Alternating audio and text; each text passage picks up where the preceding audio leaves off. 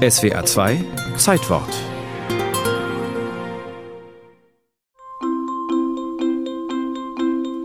Die einzige originelle Tür, die unsere Zeit hervorgebracht hat, notierte 1928 der Schriftsteller Robert Musil, ist die gläserne Drehtür des Hotels und des Warenhauses. Und vielleicht hatte er dabei den Eingang der Berliner Bank, des Hotels Kaiserhof oder des Maxims in Wien vor Augen. New Revolving Storm Door, neue drehende Sturmtür, nannte sie ihr Erfinder Theophilus Van Cannel, ein Amerikaner mit niederländischen Wurzeln. Am 7. August 1888 erhielt er in den USA das Patent auf seine Drehtür. Sie besteht aus drei bis vier Flügeln, zunächst waren sie aus Holz, später dann aus Glas, die sich in einem kreisrunden Windfanggehäuse drehen. Wie Van Cannel zu seiner Erfindung kam, dazu finden sich in amerikanischen Quellen zwei Versionen. Version 1. Van Kennel hasste es, den Kavalier zu spielen. Er verachtete nichts mehr, als beim Versuch, ein Gebäude zu betreten oder zu verlassen, sich mit anderen in die Wolle zu kriegen. Bei dem Spielchen Oh, Sie zuerst, ich bestehe darauf. Vor allem aber, er hasste es, Türen für Frauen zu öffnen. Soweit die augenzwinkernde Version des Webmagazins Slate. Eine Zeitung aus Pennsylvania beschreibt die zweite Variante. An einem kalten Wintertag in Philadelphia saß Van Cannell bei seiner Arbeit am Empfang in der Eingangshalle eines großen Gebäudes. Den ganzen Tag über machte jeder, der ein- und ausging, ihn auf den bitterkalten Windstoß aufmerksam.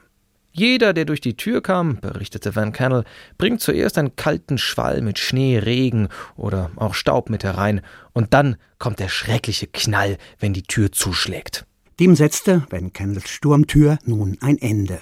Und in der US-Patentschrift 387571 führte er weitere Vorzüge seiner Konstruktion auf. Wenn die Tür genau in das Gehäuse passt, ist sie im Betrieb absolut geräuschlos. Zudem kann die Tür nicht vom Wind aufgeweht werden, weil der Druck auf beiden Seiten der Drehachse gleich ist. Und die Tür kann ohne merklichen Widerstand bewegt werden, da sie weder Federn oder Gewichte benötigt. Da sie sich nur in eine Richtung dreht, sind außerdem Zusammenstöße unmöglich und dennoch können Personen gleichzeitig sowohl hinein als auch hinaus gelangen. Allerdings neu und einzigartig ist Van Kennels Konstruktion nicht. Bereits sieben Jahre zuvor, 1881, hatte der Berliner H. Bockhacker ein Patent auf eine Tür ohne Luftzug erhalten. Bockhacker machte nur nichts draus, er vermarktete sie nicht. Die Drehtür verbreitete sich also zunächst im Gebiet von Philadelphia. Um mit der Nachfrage mitzuhalten, gründete Van Kennel seine Revolving Door Company. 1899 erreichte die Drehtür New York. Ein Restaurant am Times Square in Manhattan hatte sie in Betrieb genommen. Und viele Leute kamen, drehten einfach mal eine Runde in der Tür und gingen wieder. Einen Nachteil allerdings hatten die Drehtüren der ersten Generation. Diejenigen, die hineingingen, mussten sich in irgendeiner Weise mit denen, die hinausgingen, abstimmen. Das änderte sich erst mit den automatischen, motorgetriebenen Drehtüren, die die Einlass-Auslassgeschwindigkeit vorgeben. Heute sind sie vollautomatisch, vollautomatisch langsam mit vollautomatischen Bremsen.